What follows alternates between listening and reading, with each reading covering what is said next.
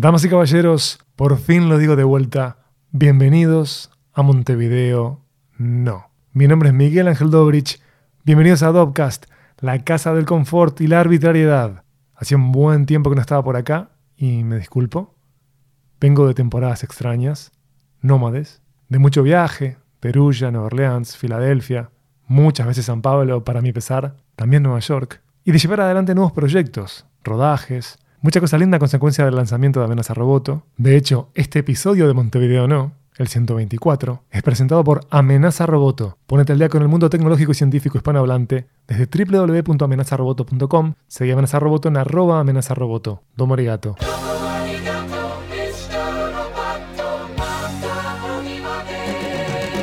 Hoy tengo un invitado de mega lujo, un invitado que me llevó varias temporadas para tener acá. Un uruguayo infinitamente más nómade que yo, Gervasio Batista, fellow postdoctoral de la Universidad de Harvard. Estamos ante días, semanas, más de un mes, súper extraño, aislados para evitar que se esparza el COVID-19. Y en esta especie de purgatorio tenemos la chance de resetear cosas y de reorganizar el porvenir. Eh, por eso es que espero que los invitados de esta temporada de Montevideo No los ayuden y me ayuden a pensar más allá del coronavirus. Hay futuros, oyeron bien, en plural, futuros posibles para construir. La historia de Gervasio y su familia es más que inspiradora. Sigamos formándonos, tomemos lo mejor de todos los mundos con los que estemos en contacto. Me disculpo si suene muy hippie, pero de verdad creo que tenemos la chance de pensar y de formatear, reformatear el futuro juntos aquí en el sur. Como de costumbre, te invito a seguirnos en Twitter en arroba mvdenopod, mv corta denopod y arroba. Estamos en facebook.com barra dobcast y en arroba en Instagram. También te invito a que sigas la newsletter de Dobcast. Te enviaremos a tu correo lo mejor de la casa del confort y la arbitrariedad.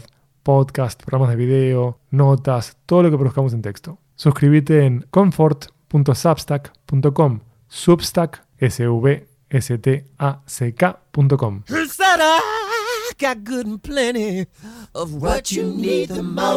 Gervasio Batista es un caballero nacido en Montevideo, en el Cerrito de la Victoria, adoptado y abrazado por el barrio Brazo Oriental después. Él tiene una licenciatura en Ciencias Biológicas, hizo su maestría en Neurociencias en el Clemente Estable, tiene un doctorado del Albert Einstein College of Medicine de Nueva York y como les contaba antes, está haciendo su postdoc en Harvard. Si esto no es ser un salado, no sé de qué estamos hablando, damas y caballeros. Gervasio es verdaderamente un loco encantador. Así que van mis flores para su madre y su padre. Criaron a un ser humano clase A. Se nota enseguida eso. Él me visitó con su encantadora esposa en el verano, antes de que todas las personas con hijas e hijos estuviéramos batallando con clases por Zoom y los deberes en diversas plataformas digitales.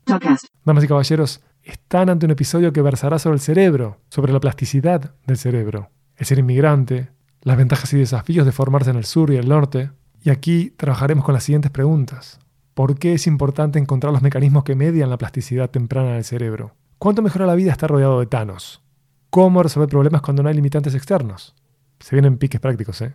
¿Qué cosas puede hacer un científico para seguir siendo creativo y valioso en su campo? Y como la casa es seria, en este capítulo se resuelven misterios como ¿el brazo es mancha? ¿Es verdaderamente mancha? De eso y de mucha más hablamos con Gervasio Batista, insisto, un caballero encantador de verdad.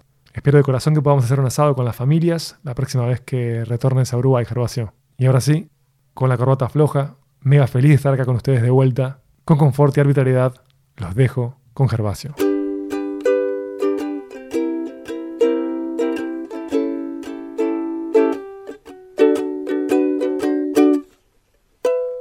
Bueno, en realidad yo no sé muy bien de dónde viene. Este, lo pusieron mi... Creo que lo eligió mi padre. Este, mi padre era presidente de un comité del Frente Amplio que se llamaba José Gervasio Artigas. Tengo la sospecha de que viene de ahí, este, pero en realidad no sé muy bien.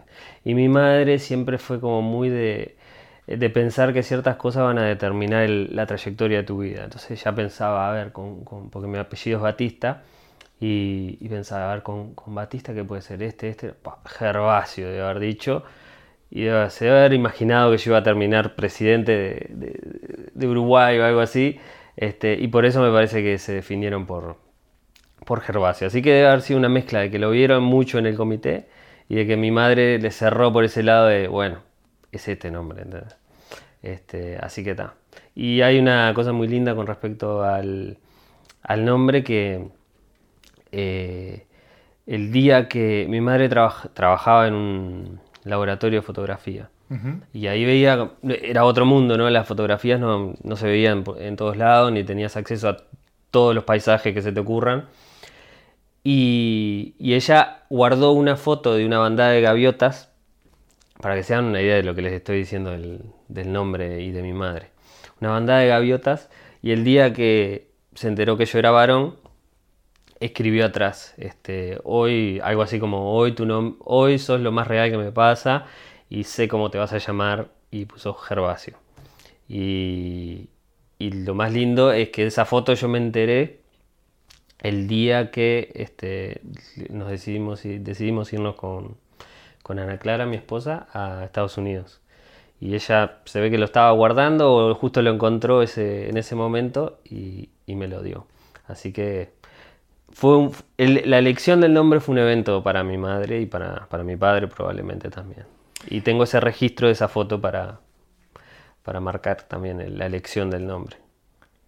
Fascinante. Nunca me imaginé una historia tan fascinante. Pensé que iba a ser como más corto esto que tiene que ver con, eh, bueno, mi padre era un amante de la historia, como uno de los próceres de Uruguay, o el prócer si se quiere, de Uruguay a pesar de que no era uruguayo, es José Gervasio Artigas.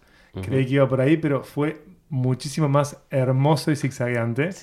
Este, al punto que tu señora está llorando de la emoción al costado eh, mientras grabamos. Así que te dio eso tu madre cuando te ibas a Estados Unidos a estudiar, que tenías cuántos años. Y, fue hace ocho años, ¿no? Sí, fue hace ocho años. Yo, tenía este, 27. 27. 27 años y te ibas a Estados Unidos. ¿Y qué vínculo tenías con la cultura estadounidense? Muy poco en realidad, muy poco. La verdad que más allá de las películas no tenía mucha cultura. Y, música que podía escuchar, pero tampoco era muy amante de la música eh, de Estados Unidos. Y, no, la verdad que el vínculo mayor que yo tenía con Estados Unidos, ahora que me pongo a pensar, era la ciencia, realmente. Era leer autores de allá, científicos de Estados Unidos, que son más o menos lo que este, conducían el campo donde yo estudiaba, del comportamiento animal y la neurociencia. Y, y, ese era mi vínculo, más que nada. Y yo iba a continuar mi camino que había empezado acá en la ciencia de Uruguay, en Estados Unidos. Y un poco fue que, bueno, seguimos por este camino que es el natural, este, seguir por el camino de la ciencia y descubrir la cultura de Estados Unidos. Este, porque más allá de la cultura, más allá del béisbol, de lo que uno, de los preconceptos que uno puede tener este, sobre la cultura de Estados Unidos. De los superpanchos. Más allá Exactamente, más allá del superpancho. Y, los, y cuéntame, Carlos, ¿qué habías estudiado acá? Yo acá hice la licenciatura en ciencias biológicas con este, mi, mi eh, tutora de, licenciatura fue Ana Silva y Betina Tassino, eran cotutoras. Después hice, mm, yo estudiaba comportamiento animal, después hice la maestría en neurociencias en el Clemente Estable y después eh, a través de un, curso internacional que se hizo acá, uno de, los profesores que estaba en el, curso me contactó y me dijo, mira, hay esta posibilidad de que te recluten en el programa de doctorado de Albert Einstein College of Medicine en Nueva York. Y, está esta posibilidad, ¿te interesa? Si te interesa, le damos para adelante. Este, la respuesta fue inmediatamente, por supuesto, estoy. sí, pero eh, siempre hay una condición, ¿no? Pero esto tiene que pasar los próximos dos meses o tres meses. Y yo en tres meses este, no, nos, habíamos decidido casar, yo estaba escribiendo mi tesis de maestría y publicando mi primer artículo científico, entonces imagínate, esos tres meses lo que fueron. Una pesadilla, este, un infierno. Un infierno al punto de que yo este, me concentro tanto en escribir, escribir, escribir, que llego a, Nueva York y empiezo mi, doctorado y las clases en el doctorado y lo primero que noto es que yo dejo de ver el pizarrón, que empiezo a ver borroso, porque yo no me había dado cuenta de, lo que, de cuánto se había deteriorado mi vista este, a, distancia. Y ahí me entero que preciso el lente de contacto y, gano mis lentes de contacto de esa manera, por sorpresa. Este, pero está, el, el, hecho es que tuve que escribir mucho, tuvimos que hacer muchos trámites, cerrar la casa, este, nos casamos, este, nos despedimos de mucha gente, todo muy vertiginoso y muy como explosivo y, bueno, y llegamos allá a Nueva York. Así fue. Creo que siempre termina siendo así. no hay otra. No hay otra. Increíble. Es realmente increíble. Cuando se tira el increíble, eh, en general es como banal, pero en este caso es increíble. O sea, toda la historia es increíble. Heroica. Se fueron los dos que tienen esa noción de como solo contra todos. Sí, tal cual. A un país eh, que funciona con bastantes diferencias con la mayoría de los países de América Latina. Y una ciudad que tiene un ritmo frenético. Realmente eh, creo que no se constata eso hasta que se está ahí. Es una ciudad en donde el volumen de gente es impactante y muchas veces funciona como si fuera ganado.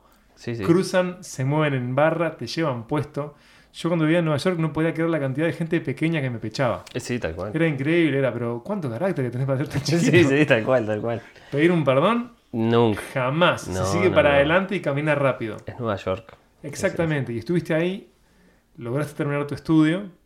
¿Y cómo fue la experiencia de convivir con gente que venía de disciplinas afines y de diferentes puntos del globo? Porque lo que tienen esas clases es que tenés a lo mejor de todos lados. No es que vas y vas a estar en clase con eh, una selección de estudiantes WASP, ¿no? de blancos protestantes. No, tenés gente de múltiples religiones, de diferentes posturas políticas, eh, sexuales, etc. Bueno, eso, eso fue una de las cosas más lindas que nos pasó, este, conocer gente de distintas partes del mundo. Nosotros tuvimos como dos periodos eh, en ese momento. Este, porque cada año venía gente nueva, eran como olas de gente nueva y gente de, países distintos. Este, al principio, los primeros años nos juntábamos mucho con la gente latina, de Venezuela, de, Colombia, este, también de Puerto Rico. Y, y bueno. Ustedes eran la pareja que bailaba mal. Nosotros éramos los que bailábamos mal, pero jugábamos bien al fútbol. No, mentira, tampoco. Este, pero, ¿qué te iba a decir? Este, ahí buscábamos los contactos más fáciles, ¿no? Con la gente que hablaba nuestro idioma. Este, y después este, también nos dábamos cuenta rápidamente de las diferencias. Este, y después tuvimos la suerte que entró una oleada de, italianos. Este, y en el camino ya me, hice muy amigo de, gente de Israel. Eh, y esta familia de italianos y, otras familias de italianos que eran amigos de ellos, este, como que revigorizaron nuestro pasaje por Nueva York. Y ahí empezamos a encontrar puntos de contacto con la cultura italiana, dichos que se dicen igual en, Italia y en Uruguay, gestos por todos lados, este, el fútbol que lo viven igual o más que nosotros.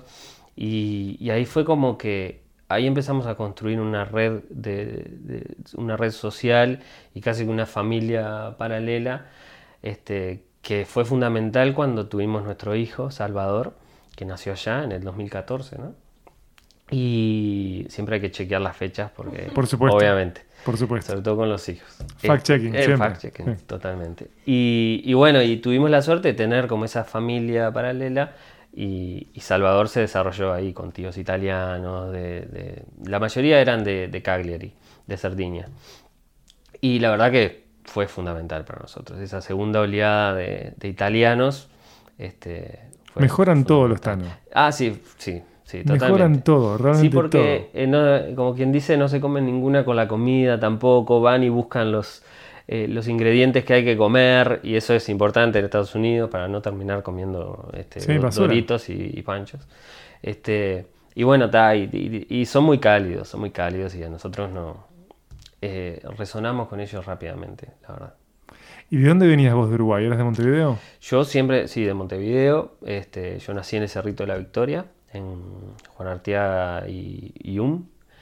Eh, y, sí, eh, nací en el Cerrito de la Victoria, después nos mudamos para Brazo Oriental y cuando nos fuimos a vivir. La famosa frase, el brazo es mancha. Exacto, exacto, exacto. Yo tenía a mi hermano en el medio que vivía ahí, por eso es que... ¿Ah, sí? Clarísimo, el brazo es mancha, es una típica. Mancha hace referencia a Peñarol, que es uno de los cuadros principales de Uruguay. Claro. Este, y después nos fuimos eh, a vivir más en el centro, y después también nos mudamos para la Guada, nos fuimos moviendo por todos lados, mi esposa es de Barrio Sur Y por eso siempre tratando de estar cerca de las familias hasta que terminamos en la Guada, medio que en el medio, cerca del Palacio Legislativo, medio que en el medio entre Brazo Oriental y, Barrio Sur. Y hasta vivir en Nueva York se pensaban que ahí había movimiento. Claro, exactamente, exactamente. Nosotros ¿Cómo está el tráfico acá? Oh, se complica. Insoportable, complicado que está. Sí, este, pero nosotros en, el, en Nueva York vivíamos en el Bronx, en un área que era también italiana. Hay gente que dice que era también la verdadera pequeña Italia, porque había italianos este, reales, no los, uh, italoamericanos de Jersey Shore. y ahí este, estábamos a 30 minutos de Manhattan, si queríamos locura nos íbamos a Manhattan, si no nos quedábamos en el Bronx y, y hacíamos más vida calma. Así que está, teníamos un poco de todo. Y el Bronx lo eligieron por un tema logístico, porque quedaba cerca de los estudios. Porque el campus de la universidad queda ahí en el Bronx, en, en, esa parte residencial. Y ellos tienen organizado todo de manera que todos los estudiantes que entran al, al programa de biomedicina y de, y de, medicina viven en tres torres de 25 pisos, que cada piso tiene cuatro o cinco apartamentos, no me acuerdo bien. Y, y tenés alojamiento muy barato, subsidiado ahí, y caminás al laboratorio, caminás a las clases, está todo muy resuelto en la zona. Entonces no valía la pena mudarse, y aparte que era muy caro, mudarse a Manhattan o a otra, otra parte de Nueva York, para después tener que ir hasta ahí, no valía la pena. Nos quedamos ahí, la verdad que fue una buena decisión porque todos vivíamos en las mismas torres, compartíamos los mismos problemas, este, era una comunidad real, real. La vecindad del Chavo. La, vecindad, la vecindad del Chavo, exactamente. Eh, pero a nosotros nos funcionó muy bien eso, la verdad que fue fundamental. ¿Y cuál fue tu proyecto de investigación allí?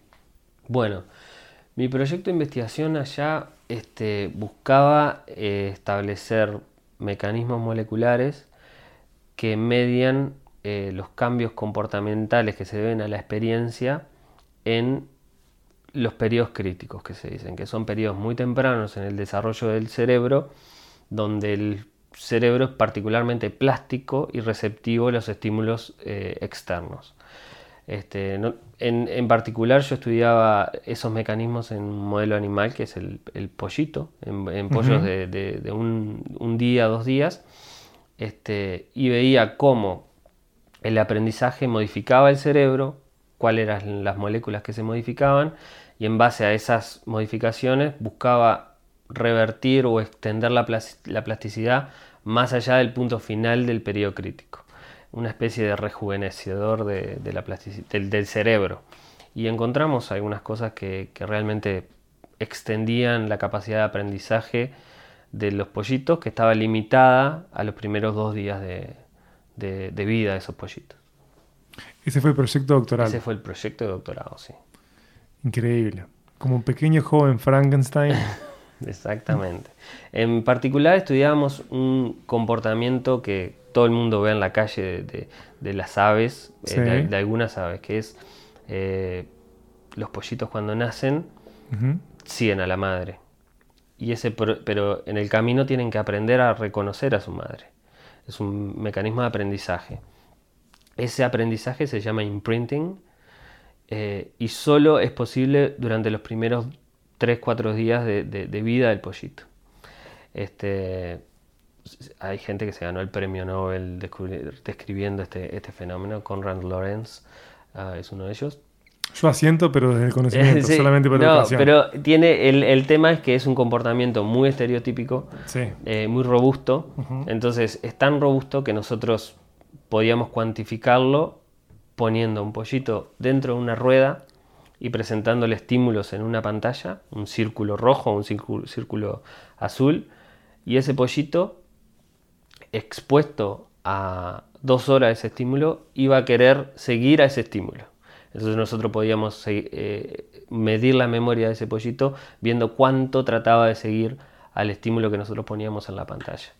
Este, si tú ponías el mismo estímulo, pero al día 5 de vida de ese pollito, el pollito no iba a seguir ese, a ese estímulo, ni iba a saber aprender, ni, ni iba a tener las herramientas para aprender a distinguir ese estímulo azul del estímulo rojo. Pero nosotros encontramos esas moléculas que mediaban ese aprendizaje y poníamos el mismo pollito frente a esos estímulos a los que no iba a responder, le, inyectábamos algunas drogas que modificaban esos mecanismos y ahí lográbamos que el pollito extendiera su plasticidad y eh, se imprintiara, que le decimos nosotros. Cuéntame, ¿cuál sería la utilidad de llegar a esa conclusión? Bueno, eh, encontrar mecanismos que median la plasticidad temprana del cerebro es particularmente importante, desde todo punto de vista. Primero, para entender cuáles son los principios que gobiernan la organización del cerebro, cómo es que nosotros llegamos a ser quienes somos, eso es en base a nuestros genes y a la experiencia, sobre todo a la experiencia temprana de nuestras vidas. Este, el cerebro tiene una plasticidad exacerbada al principio de nuestras vidas y todos sabemos que esa plasticidad y esa capacidad de aprendizaje o de reorganización se pierde durante el desarrollo. Y cuando somos adultos estamos totalmente cristalizados y nos es más difícil incorporar el conocimiento, habilidades motoras, tocar un instrumento. Eso genera un problema cuando tú tenés una lesión en el cerebro, por ejemplo, y tú querés recuperar esa lesión el cerebro tiene menos capacidad de, reorganizar sus circuitos neuronales.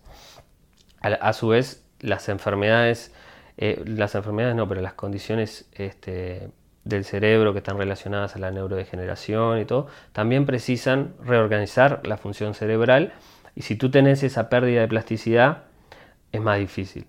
Entonces, si tú logras entender qué mecanismos median la plasticidad temprana durante los periodos críticos y logras restablecer esta plasticidad eh, cuando el cerebro es más adulto, tú restableciendo esa plasticidad puedes lograr que se recupere una función que se perdió por un, por un, problema cerebral o por algún tipo de problema neurológico. esa es la importancia, pero más allá de eso tiene dos relevancias, la relevancia terapéutica y entender cómo es que el cerebro termina siendo o se desarrolla para terminar siendo lo que es, capaz de integrar un montón de claves sensoriales y desarrollar comportamientos que logren, que, generen una, una, respuesta adaptativa frente a esos estímulos. O sea, si, si, los pollitos en este caso no aprenden a distinguir una gallina de un, de un gato, van a terminar mal. Este, y si nosotros no aprendemos a distinguir lo que nos hace bien y lo que nos hace mal temprano en nuestra vida, es también genera un problema. No puedo dejar de pensar en Oliver Sacks. Sí, claro.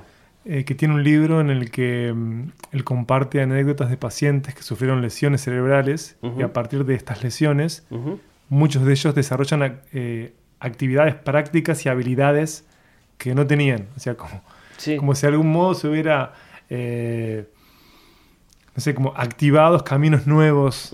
Gente que se pone a tocar instrumentos que nunca en su vida había tocado instrumentos. O sea, sí, sí, sí, lo contrario que pasa con el paso del tiempo. Claro, sí. Es que está, es poco claro. El cerebro es muy misterioso en cierto sentido, ¿no? Y cuando tú tienes una lesión, hay una explosión de, de mecanismos que se activan, neuroinflamatorios, este, se desorganizan los circuitos. Y hay una cosa muy interesante que es que además de las neuronas y, la glía que está en el cerebro, hay eh, una, matriz extracelular que vendría a ser como un, si se quiere simplificar la cosa, como un pegamento que le quita plasticidad al cerebro. Entonces, si vos lográs también remover ese pegamento, como quien dice, o ese cemento, le devolvés la plasticidad al cerebro. Entonces, como ese mecanismo que vos también podés remover, una lesión puede disparar muchas cosas que todavía no entendemos y que puede llevar a que el cerebro sea más receptivo a, un aprendizaje o un estímulo que antes no tenía. Esa receptividad se puede ganar de distintas maneras. Sí, acá estamos pensando en como un lado positivo, porque digamos, en, última instancia puede provocar que vos dejes de ser vos. Claro, exactamente, porque esa es la otra pregunta que es muy interesante. ¿Por qué el cerebro pierde plasticidad? ¿Por qué el cerebro pierde plasticidad? Este, una cosa es, este, porque uno piensa, bueno, ¿por qué no podemos aprender todo durante todo, toda nuestra vida? Pero también los, los animales y los seres humanos requieren cierta estabilidad en sus funciones cerebrales para poder interactuar bien con el, con el mundo. Tú no puedes estar cambiando todo el tiempo porque te volvés errático. De cierta manera. Esa es la lógica este, que, en el campo que yo estoy se entiende que por, ese lado viene el, cierre de los periodos críticos y el decaimiento de la plasticidad cerebral. ¿Y en el humano cuánto tiempo dura el periodo crítico? Bueno, esa es otra cosa. Hay varios periodos críticos. Tú tenés un periodo crítico para la visión, para el, sistema auditivo, y todos están un poco corridos uno con respecto al otro. Entonces, como que tú, tú, maduras primero el sistema eh, auditivo, después el sistema visual, después el sistema motor. Este, y claro, tú eh, eh, precisas cierta estabilidad del sistema visual para poder organizar tu, tonotopía del cerebro y después organizar ciertas funciones que van a requerir tener un buen entendimiento de, de, los estímulos visuales. Tú no, si vos no sabes interpretar los estímulos visuales, difícilmente vas a poder aprender a leer, por ejemplo, que también hay un periodo crítico probablemente, o no, no es blanco o negro hay un gris en el medio. Tú siempre puedes aprender a, leer otro idioma más adelante y eso. Pero hay momentos que sos particularmente sensible a esas experiencias y las, las captas eh, rápidamente. Y el cerebro, una cosa que me parece muy interesante es que no solo el, el resultado final es que pierde plasticidad, pero en realidad esos mecanismos que yo te decía de como de cemento, por ejemplo, son mecanismos que el cerebro gana para limitar la plasticidad. O sea, no es que pierde capacidad de aprender, sino que gana frenos moleculares que disminuyen su, capacidad de aprendizaje o su capacidad de, su plasticidad en realidad. Este, y bueno, eso se ha, visto que si tú removes esos frenos moleculares, disparas la plasticidad. Ahora, también surgen temas éticos de, bueno, hasta dónde vos este, querés que la gente sea plástica durante todo el tiempo. A nivel fisiológico, si el cerebro necesita esto, de repente no es capaz de tolerar una plasticidad sostenida en el tiempo. Este, porque es deleterio para el cerebro de alguna manera, porque también consume más energía y otros procesos se pueden ver comprometidos. No puedo dejar de vincular eso con cosas que he escuchado que sostiene Elon Musk. Eh, pienso también en Homo Deus de Harari. El cerebro plástico, si tolerara la plasticidad infinita, sería ideal ante la posibilidad de extender la vida del hombre, del ser humano. Sí. Sí, bueno, primero tiene una cosa como de ciencia ficción. Sí, tiene una parte de ciencia ficción, pero primero el, el tema es que cuanto más longevos nos hacemos, el cerebro este, está preparado para vivir, no, está preparado para vivir tanto tiempo. No tiene fecha de vencimiento como todos nosotros. y por eso es que ahora se ven más y más enfermedades eh, neurodegenerativas. Este, la posibilidad de aprender más eh, suena muy eh, sexy, si se quiere, pero algunos estudios en, modelos animales lo que muestran es que es una carga metabólica para las neuronas mantener la plasticidad. Entonces, si vos mantenés la plasticidad o si reabrís la plasticidad más tarde, probablemente después vayas a tener un nuevo problema. Lo que hablamos eh, fuera del, micrófono, cuando vos tenés una nueva solución, aparecen este, nuevos problemas. Si tú extendés la, plasticidad, vas a tener que encontrar la manera fisiológica de mantener esas neuronas activas y con salud en este nuevo escenario en un momento donde no deberían ser tan plásticas. Van a tener una carga metabólica que vos vas a tener que, solventar de alguna manera. No puedo dejar de pensar en la ciencia ficción con eso. Es, fascinante porque me pregunto desde la ignorancia plena, o sea, desde lo profundo de la ignorancia, ¿cuánto afectará el cerebro de quien investiga al cerebro abocar, abocar tantas horas de su vida a eso? Bueno, en, mi caso, este, a mí me parece fascinante, y, pero en algún momento te tenés que despegar de tu investigación. Porque al momento de, tener un hijo, por ejemplo, bueno, puedes estar pensando todo el tiempo, bueno, este es el momento que mi hijo tiene el periodo crítico abierto para tal y para cual, no, no puedes pensar de esa manera. No, no, afectaría tu gestión como ser humano, no solo como padre, sino como ser humano.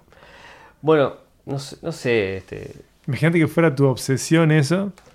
Eh, es como que quedas con Tunnel Vision ahí, con mega foco solo en eso, descuidando 100.000 aspectos más de la vida. Sí, bueno, sí, no, uno tiene que, buscar, porque si, si, si, yo me quedara solo en, en esas cosas, perdería este, la capacidad de, ser creativo de alguna manera. Y cuando vos estás en, la ciencia, te tenés que apoyar en otras disciplinas, otros estímulos, para lograr moverte de lo que es el status quo. Este, entonces, es, yo creo que es parte de, la labor de un científico mantenerse en ese estado de eh, creatividad, de cuestionarse, de, poder salir del field y volver este, la neurociencia hoy en día está buscando explicar parte de las funciones cerebrales en, por ejemplo, en las, en, las bacterias que tenemos en nuestro intestino. Este, las respuestas inflamatorias también forman parte de, lo que es la, función cerebral o la pueden afectar de alguna manera. Entonces, yo trato de, enfocarme cuando me tengo que enfocar, pero mantenerme eh, con los radares prendidos para agarrar cosas de distintos lados. Mantenerte este, plástico. mantenerme plástico y alerta, y alerta a, otras cosas, porque si no, este, nos convencemos de cosas que nosotros queremos convencernos, y hay que salir un poco de los, de los sesgos que, tenemos para, para mover el, el, el field, el campo. Es la única manera. Bueno, vos ya arrancaste evitando el sesgo del Gervasio para ser Gervasio Batista. Sí, eso fue, este, sí. exactamente. Este, pero bueno, está, eso fue todo un, desarrollo personal que me llevó muchos años, pero bueno, este, esto es más como día a día.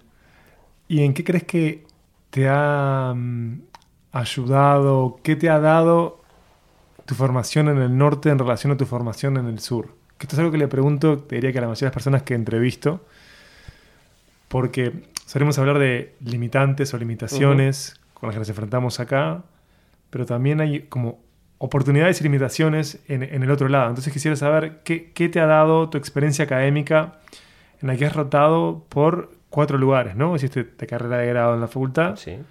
el posgrado en el Clemente Estable, como me contabas recién, después te fuiste a hacer tu doctorado a Nueva York, y estás con el postdoctorado ahora en Massachusetts. Ahí está, que ya iremos a eso, pero respondeme esta cosa que espero no se haya perdido tu hámster por lo largo que fue mi pregunta. no, no pasa nada. Este, bueno, yo para responder eso tengo que responderlo del otro lado también. O sea, tú cuando, yo por lo menos cuando aprendí a hacer ciencia o me empecé a formar en cómo hacer ciencia acá en, Uruguay, aprendes que a resolver problemas técnicos y, de insumos y, de recursos que, después te los quedas. Esas habilidades las, las incorporas y te las llevas a un lugar donde hay muchos recursos y probablemente no te detengas en, pequeñas cosas porque las resolves antes de llamar al servicio técnico y esto y lo otro.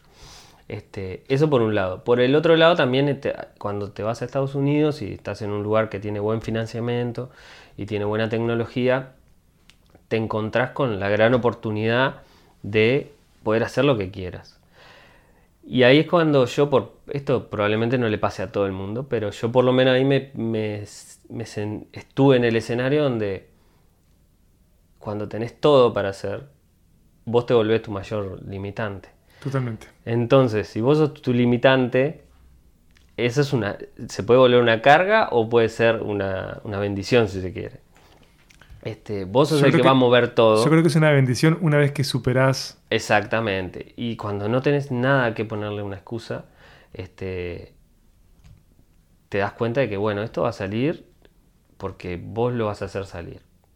Este, no tenés ninguna otra limitante dentro del laboratorio. Pues hay, toda una vida afuera que vos también tenés que ir resolviendo cosas, ¿verdad?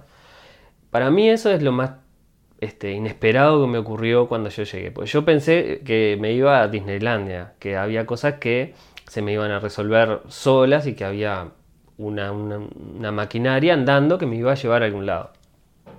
Pero eso no es tan así cuando sos un estudiante de doctorado, por, eh, eh, mayormente porque también estás al principio de tu formación.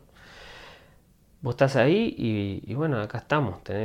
Sos vos y solo vos y tenés recursos donde vos podés ir a consultar y esto y lo otro. Pero al fin, al fin del día el que va a tener que tener las ideas, el que va a tener que, que, darle un, valor, que tenga un significado a las cosas que estás haciendo, sos vos. Y esa limitación que te da la oportunidad máxima es algo que yo no me lo esperaba. O sea, te hace reflexionar mucho. O sea, no, no ves el techo, porque no hay techo, el techo sos vos. Y a vos te da lo que te da, no te da más. ¿Viste la película Cinco obstrucciones de Lars von Trier? No, no la Es un ejercicio documental en el que Lars von Trier, que es un director danés, polémico él, invita a uno de sus ídolos, un director que ahora no recuerdo el nombre, discúlpenme, pero que dirige un corto que fue hiper famoso, que se llama El ser humano perfecto.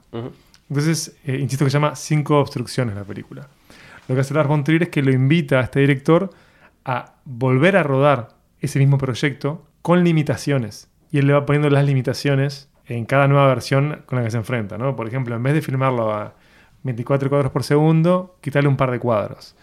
En vez de que sea como fue rodado originalmente, en blanco y negro, con un fondo blanco pleno, quiero que esté filmado con un fondo transparente en un lugar hiperpoblado de la India. Bueno, que sea ahora animado, en, fin, le va poniendo como una cantidad de, de, variantes y básicamente lo que hace es sostener que cuando es, tramposo. Que cuando se es genio, no importa como las limitantes, variaciones que te pongan, eh, que siempre se llega a productos que son, pero magistrales. Ahora, esto va de algún modo, eh, es complementario y hasta si se puede poner en una posición a la fuerza con lo que vos decías, porque vos lo que ves acá es cómo te limita el roce, cómo, cómo perdón, cómo te estimula el roce, cómo el tener eh, fuerzas en contra, coto es siempre funcional porque vos tendés a resolver problemas. Hay una cosa que es fascinante la resolución de, problemas cuando son fuerzas externas. Sí. Pero cuando es uno, eh, vos sos todo ahí, sos el alfa y el omega. Exacto. Sos el generador de problemas y el que tiene que resolverlo. O sea, es vos contra vos. Exacto, exacto. Cuando es difícil cuando no tenés al enemigo definido.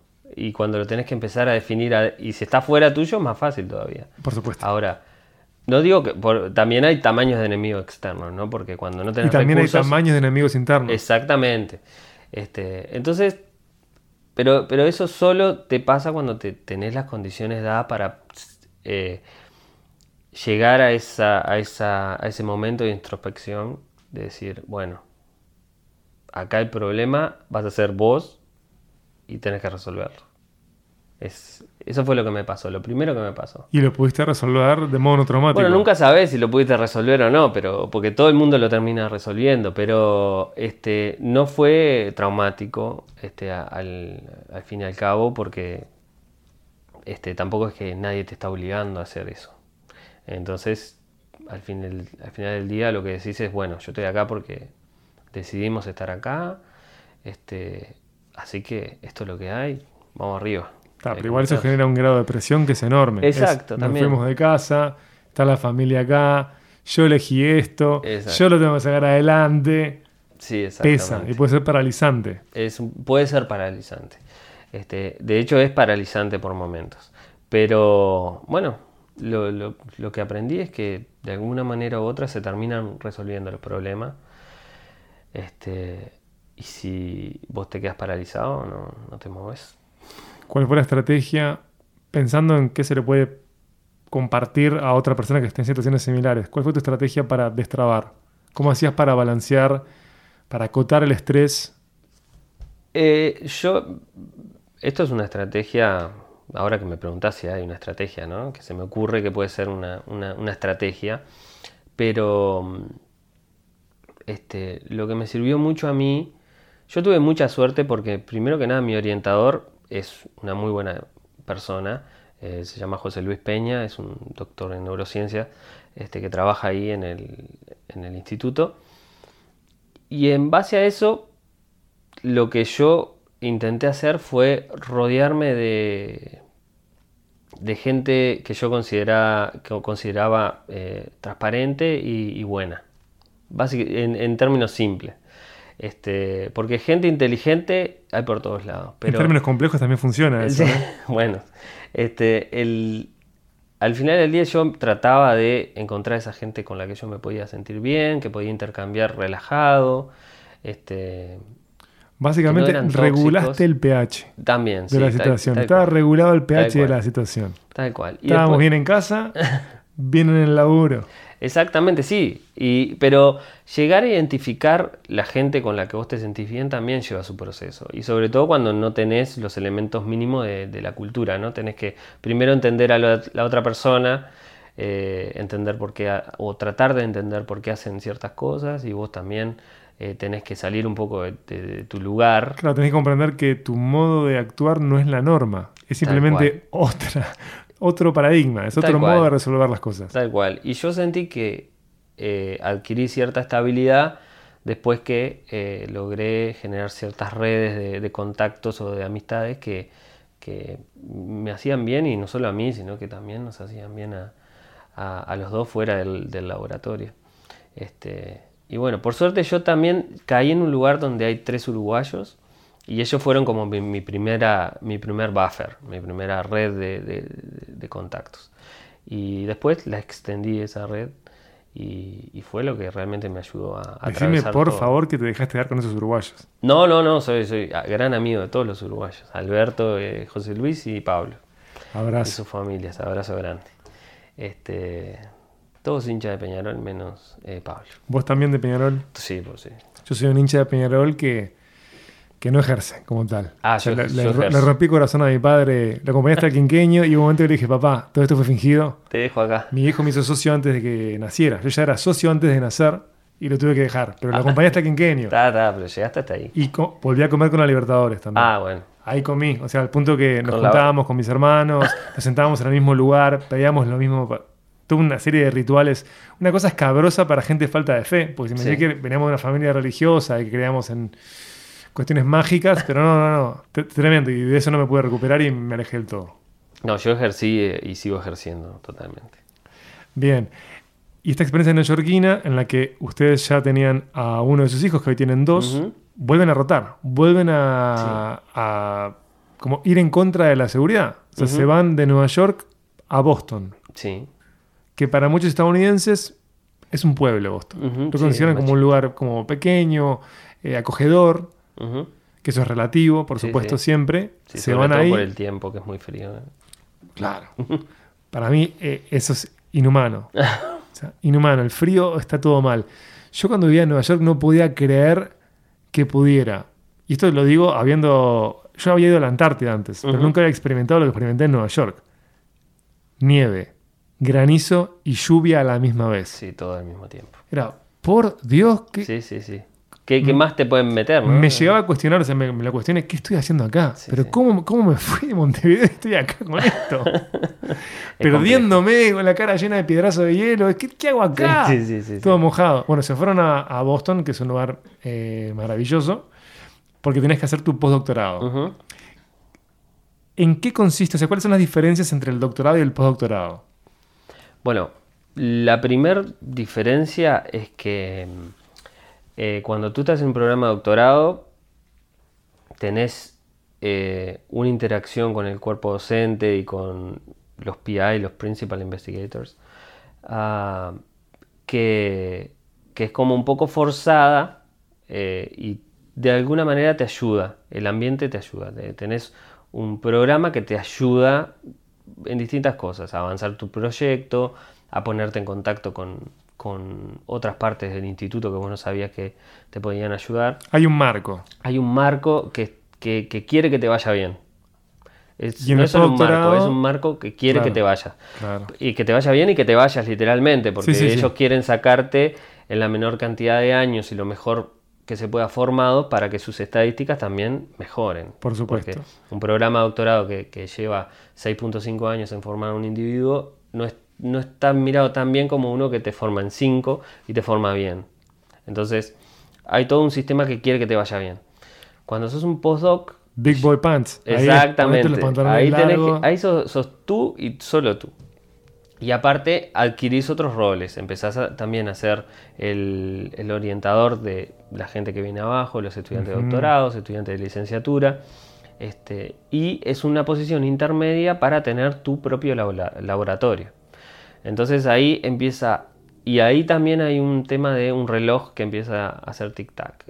A ti te tiene que ir bien en cinco años, tenés que lograr aprender nuevas habilidades, que eso es parte, por eso se lo considera una posición de entrenamiento también. Pero a su vez tenés que conseguir resultados que te permitan poner en tu currículum cosas que te hacen competitivos a la, hora de encontrar un trabajo.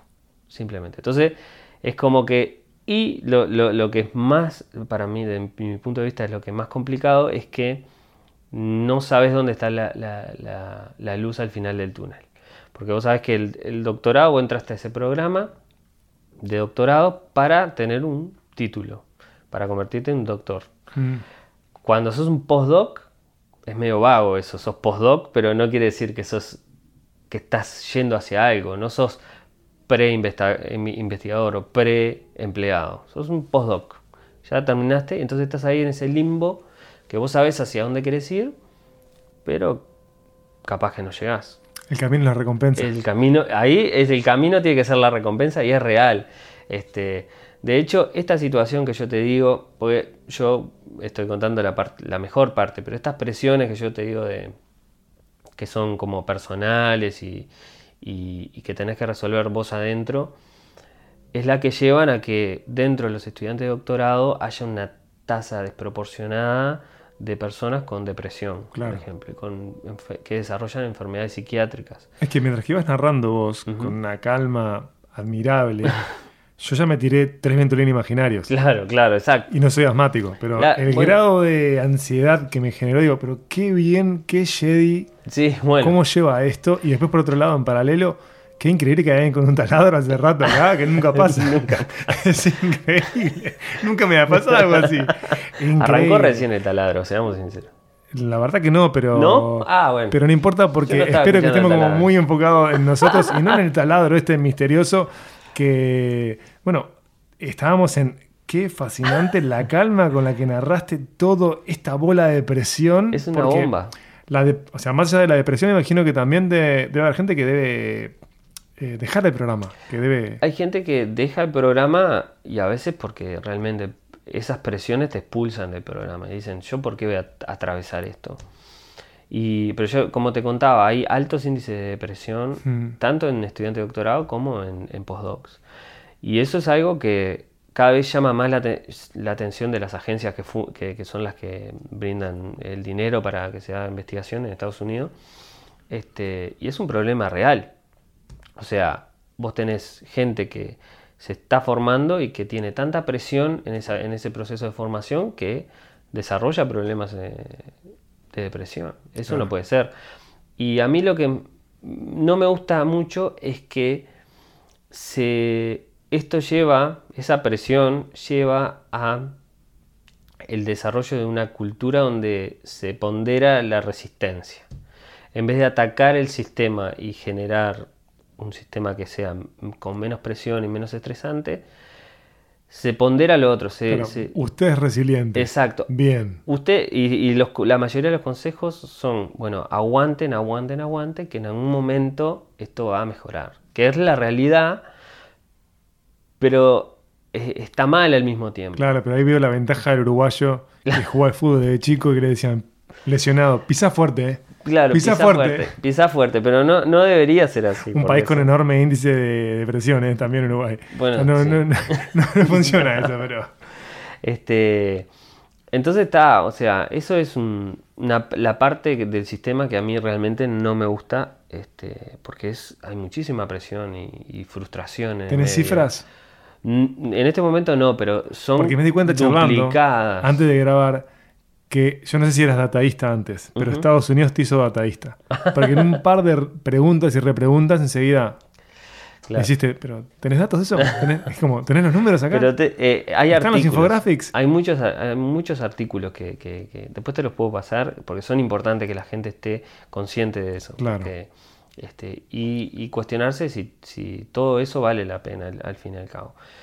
Y eso lo que lleva es que mucha gente, muchas personas dejen la academia, que se le dicen, que, ya no aspiren a tener su laboratorio y formar gente ellos, sino que se, pase a la industria farmacéutica eh, lugares donde seguramente hay presiones porque te pueden echar de un día para el otro, pero algunas reglas están más claras. O sea, vos tenés un rol y tenés un, destino y, te la recompensa es clara.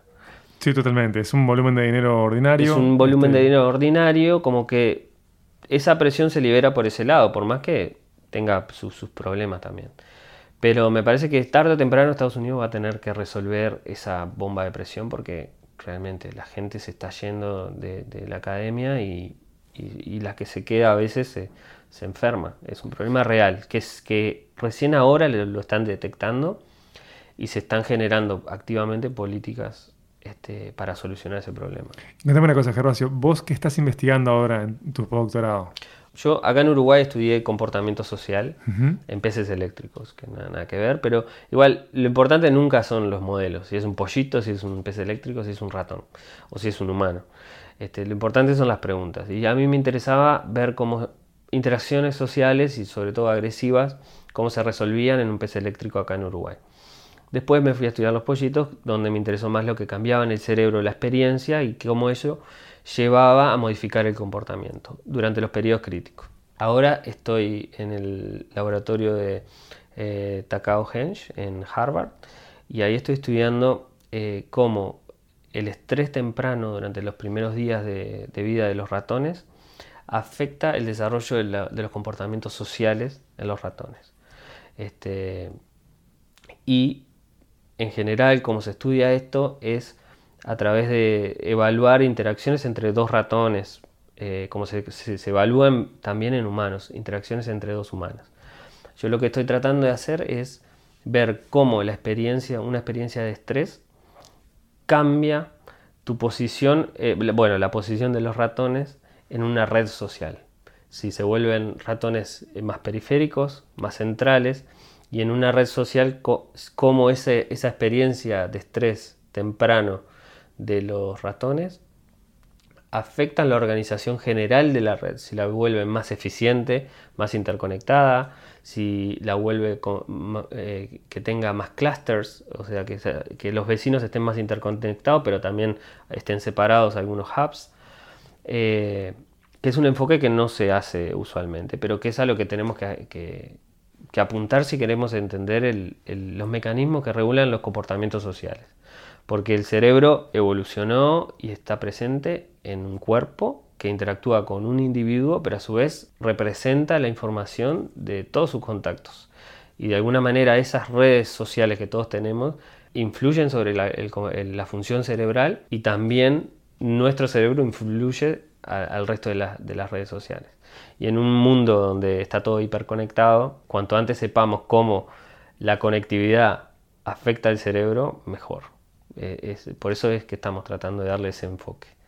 Este, y bueno, eso es más o menos lo que estoy haciendo yo. Todo tan interesante que es una locura. En tu cuenta de Twitter, que es ger-batista, pueden ver eh, tus publicaciones que vos compartís allí, que están en inglés. Y quisiera cerrar con esto, eh, porque ya te he robado, les he robado muchísimo tiempo a ambos. ¿Cómo está afectando la inteligencia artificial tu campo de trabajo? Bueno, la inteligencia artificial, en particular en, el campo donde estoy yo, que en esto de estudiar las redes sociales, fue particularmente importante porque logra algo que parece simple, pero no lo es. Que por ejemplo, en un grupo de ratones, que son todos iguales, son todos eh, negros lo que yo estudio, pero pueden ser todos blancos, es muy difícil saber en cada instante de esa interacción grupal dónde está cada ratón sin perder la identidad de ese ratón. Entonces, nosotros lo que estamos usando la inteligencia artificial o las redes neuronales es para lograr que ese, ese logaritmo, ese algoritmo, aprenda a identificar cada ratón con ciertos patrones que nosotros le pintamos en el, lomo.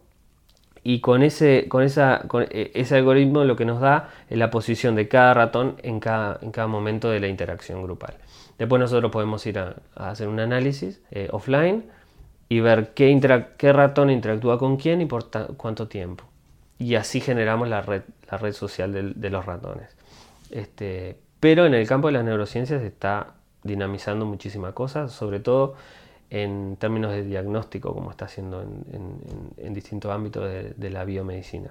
El hecho es que no sabemos hasta qué punto va a empujar y llevarnos al, destino correcto o si nos va a generar un sesgo tal de que, del cual nos va a ser difícil volver. Este, el tiempo dirá. Con esa afirmación en la que late la pregunta, es que me despido y la verdad es que te agradezco y les agradezco a ambos, muchísimo por haber venido. Nosotros nos conocimos por Twitter, como conocí una cantidad de gente valiosísima y estoy agradecido a la interacción de Twitter y a que, bueno, que te haya importado por estos minutos acá. Por favor. Muchísimas gracias. Muchas gracias a vos. Pero la mayor de las suertes a ambos. Muchas gracias.